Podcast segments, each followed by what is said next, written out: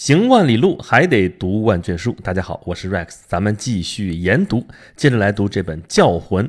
一七六八年，中国妖术大恐慌。咱们上一期也就开了个头啊，说了一下这个教魂到底是怎么回事儿。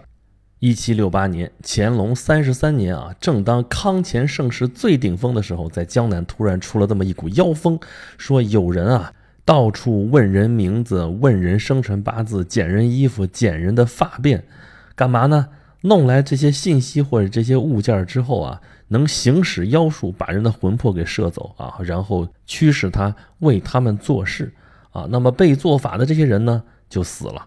所以在民间引起了极大的恐慌啊。这个恐慌呢，一开始只在底层社会蔓延啊，这官府也都觉得这事儿荒诞不经嘛。咱们现在听来也是荒诞不经嘛，所以没有往上报。但是后来皇帝知道了，就是乾隆皇帝知道了，在这个书里边啊。孔飞利老先生啊，永远用弘历来指称乾隆皇帝，这在中国传统的史学家和中国民间的传统看来是非常奇怪的啊，因为这个皇帝我们从来都叫他乾隆皇帝，或者乾隆帝啊，或者清高宗，对吧？就很少直接叫他弘历的啊。你叫他弘历，在当时的人是不会这么叫他的，因为这大忌讳啊，这不能随便叫。那后代的人也很少叫他的名字，但是这书里边你看吧，全都是弘历如何如何，弘历如何如何。他有他自己的坚持，也非常有意思。他说，如果有人反驳我说当时并没有人会叫他弘历的话啊，那么我也只能说当时也并没有人会叫他乾隆。他这么一说的话，倒也蛮有道理的哦。那么尽管地方上一开始并没有奏报妖术横行的这个状况，但是乾隆皇帝后来还是通过某些渠道知道了这个信息啊，大为震怒啊。这这么重要的事情，居然没人告诉我查，然后一查到底啊，查了折腾了几个月啊，弄了一堆冤假错案，最后也就不了了之了。大概情况是这样的啊。那么就这么一个荒诞离奇的事件，居然发生在中国帝制时代最后一个盛世时期，也就是所谓康乾盛世的时代，是不得不令我们深思的啊。那么我们这一期就来聊一聊这个康乾盛世啊。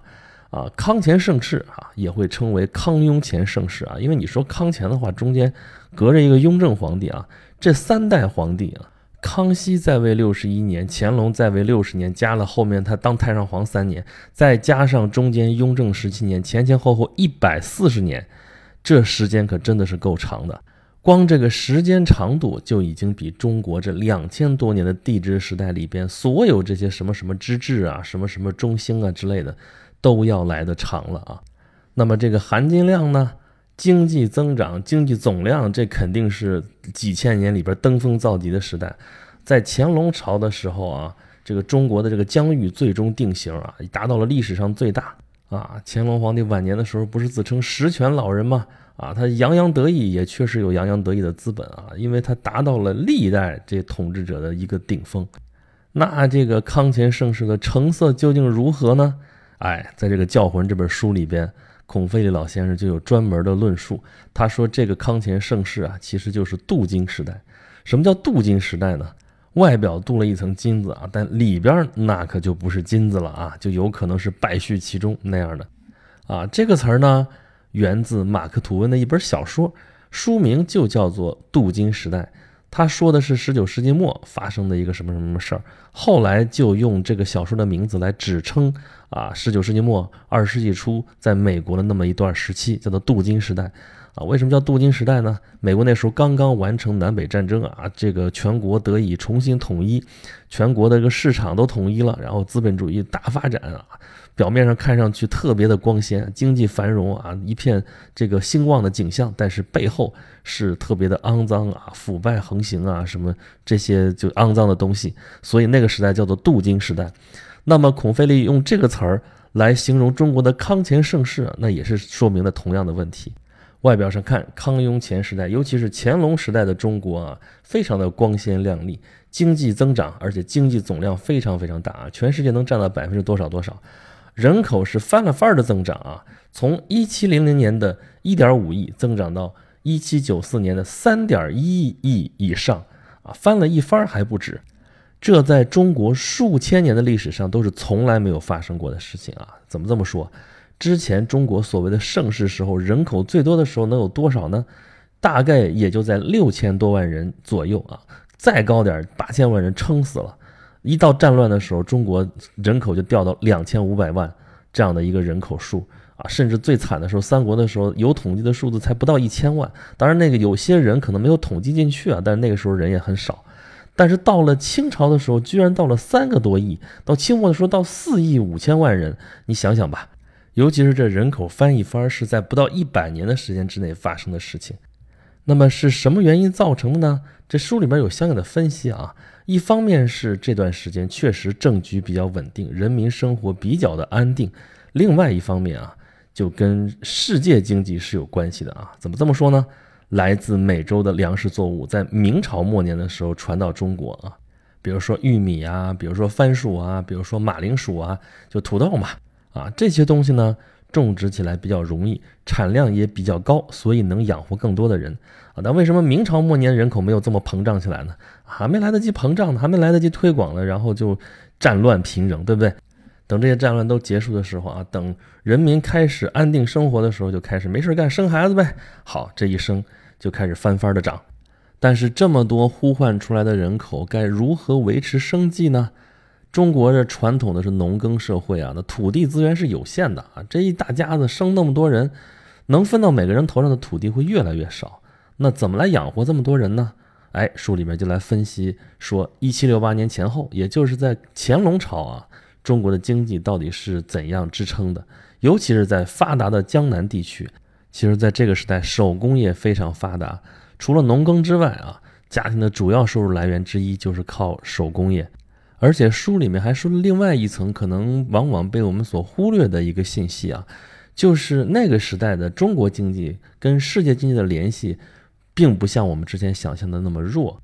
我们不老说清朝闭关锁国嘛，啊，但这个闭关锁国的这个程度啊，是值得商榷的，因为跟世界经济的联系并没有切断啊，反而非常的紧密。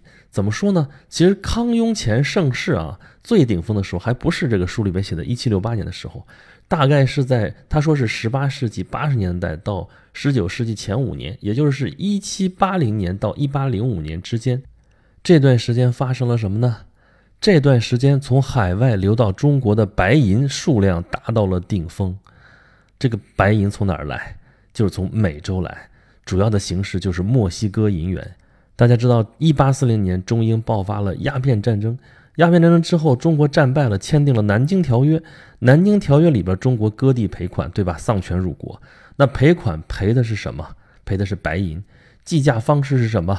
墨西哥鹰洋，就是这种墨西哥银元，因为上面有只鹰嘛，所以叫墨西哥鹰洋。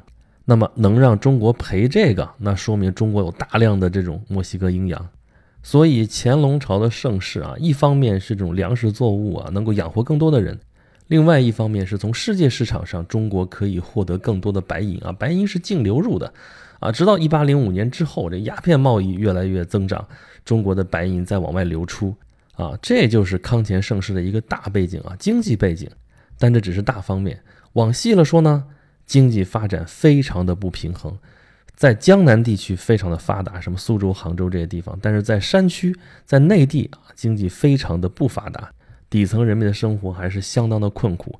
其实，即使在经济发达的江南地区啊，这老百姓的生活也是处在岌岌可危的焦虑当中。焦虑什么呢？焦虑的就是自己的生活水平很容易就跌到了底层的底层之下去。啊，为什么呢？刚说了，这农业养活不了那么多的人，就要靠手工业的补充。那手工业如果也吸纳不了那么多的人口，怎么办？那出路就只有往更下层去，就被排除在生产性活动之外。那这些人能去干嘛呢？就变成了社会的游离的人口，他们主要的身份就是和尚、道士和乞丐。这书里面有一个非常有意思的分析啊，就说那个时候的和尚和道士跟欧洲那种和尚道士不一样啊，欧洲的就是那个宗教人员，他们好歹有一个宗教的组织，但中国的这个我们很熟悉，其实啊，游方的和尚道士啊，找一个寺庙就可以挂单啊，甚至都没有寺庙，到处走街串巷的，他们自己也不能养活自己啊，就到处去化缘，其实就形同乞丐啊。这书里边介绍了为什么乞丐叫叫花子，叫花子那个花。其实是化嘛，本来就是化缘的意思啊，叫花子。也就是说，从中国传统来说，就认为这和尚道士跟乞丐就没什么两样。那么这些人在中国社会的最底层流动，就成了一个不稳定的因素啊。他们走街串巷，对于任何一个地方来说，他们都是外乡人。那对于中国传统的这种熟人社会来说，这些外乡人就是不稳定的根源。一些作奸犯科，甚至一些神神叨叨的事情，就非常容易的就跟这些外乡人发生关系。那么教魂这种妖术是由这些人来行使的，那还不是很自然的事情吗？这就是简单来说，在盛世当中会发生叫魂这种恐慌事件的这么一个逻辑啊。当然，书里边有更详细的论述啊，举了很多的案例，也都写的非常的详细，大家有兴趣可以去看。我在这儿只能做一个非常笼统的介绍啊。那么，这就是在盛世年，也就是在康乾盛世的背影之下，底层社会的真实状况。那么，上层社会呢？上层社会都是一些精英啊，当然这个精英也不是铁板一块，也是分层级的。那么最顶层肯定就是皇帝了。这个皇帝呢，跟其他的那些管理这个社会的那些官僚精英，是一种既合作又斗争的一种关系。这关系真的非常的微妙。皇帝有皇帝的诉求，有皇帝的焦虑，而官僚呢，有官僚的想法。那皇帝的焦虑体现在什么地方？书里面写的。这个皇帝啊，当然这个地方主要写的就是弘历了，就是这个乾隆皇帝，他主要的焦虑来自于一个是造反，一个是汉化，啊，所谓造反，这个很好理解吧？当皇帝的啊，肯定是随时关注着底下的一举一动，随时关注有可能颠覆政权的这样的行动，这就是造反。而当教魂案发的时候啊，其中一个细节引起了皇帝的一个警惕，就是割辫子，啊，不是叫魂吗？去割人身上的一块东西啊，呃，要么就是一块布，要么要你的名字，要么要你的生辰八字。但是后来经常见到的是割人辫子，啊，割辫子这个事儿啊，就触动了清朝皇帝的这样一个脆弱的内心。虽然这个皇帝一开始非常小心的没有提到这个辫子啊，剪不剪辫子跟这个王朝正统之间的关系，但是有证据证明他肯定是在考虑这件事情。我们知道清朝刚刚入关的时候啊。对于留不留辫子这件事情是引起了非常大的反应的，对吧？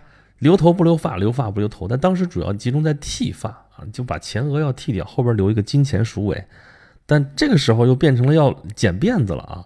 尤其是这个叫魂闹到后面的时候啊，说你如果真被人把那个辫梢给剪了怎么办啊？那么赶紧要采取反制措施啊，要防范于未然。什么办法？就把整个头全剃掉。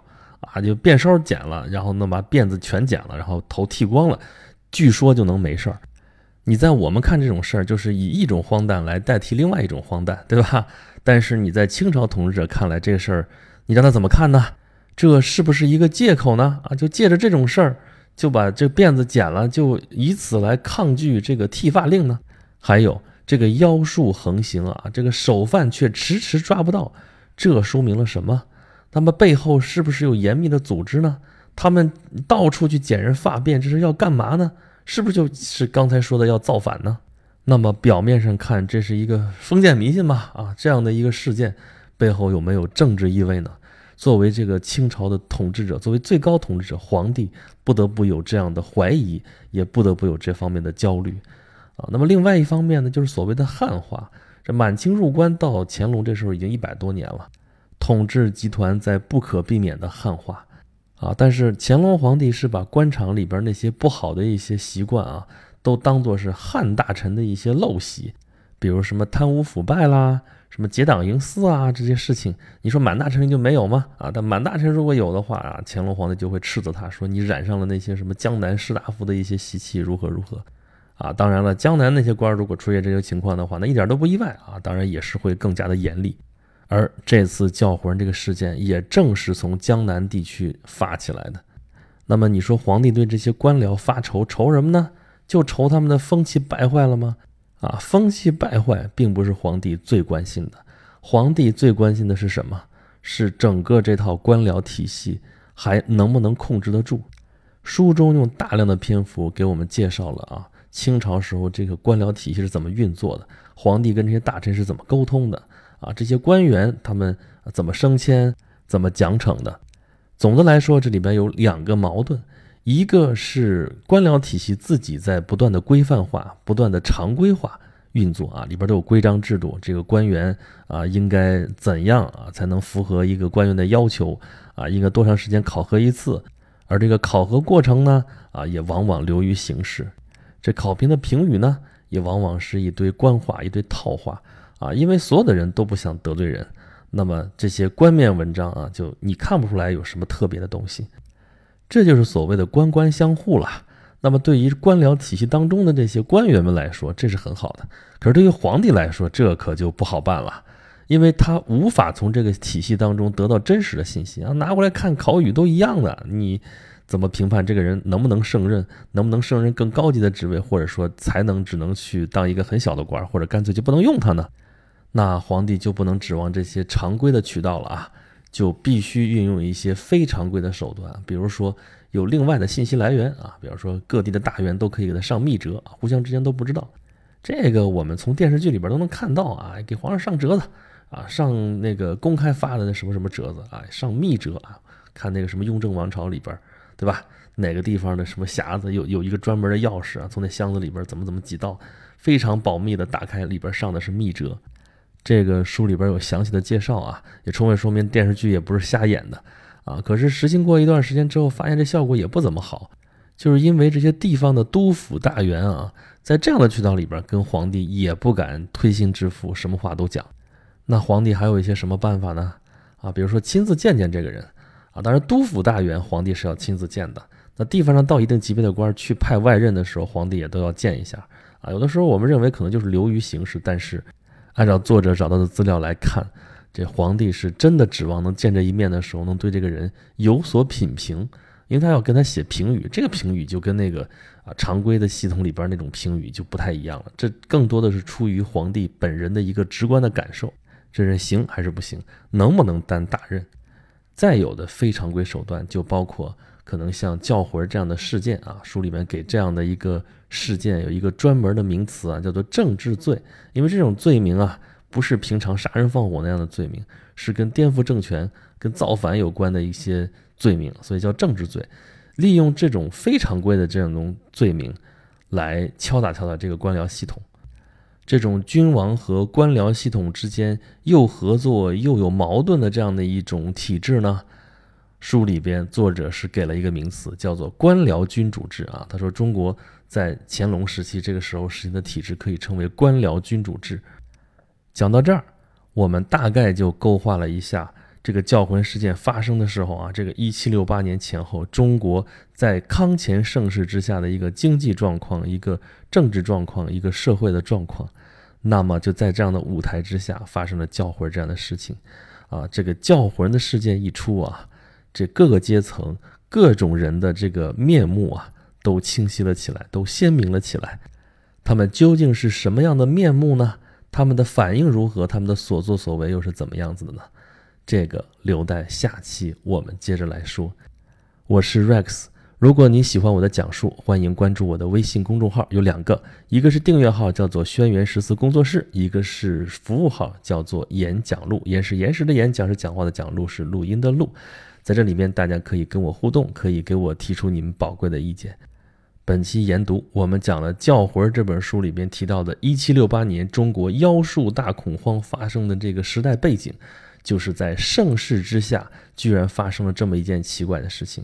那么后面这个事情到底是如何发展，又是如何收场的？在其中，众生又都有怎样的表现呢？且听下回咱们接着来聊《教魂》。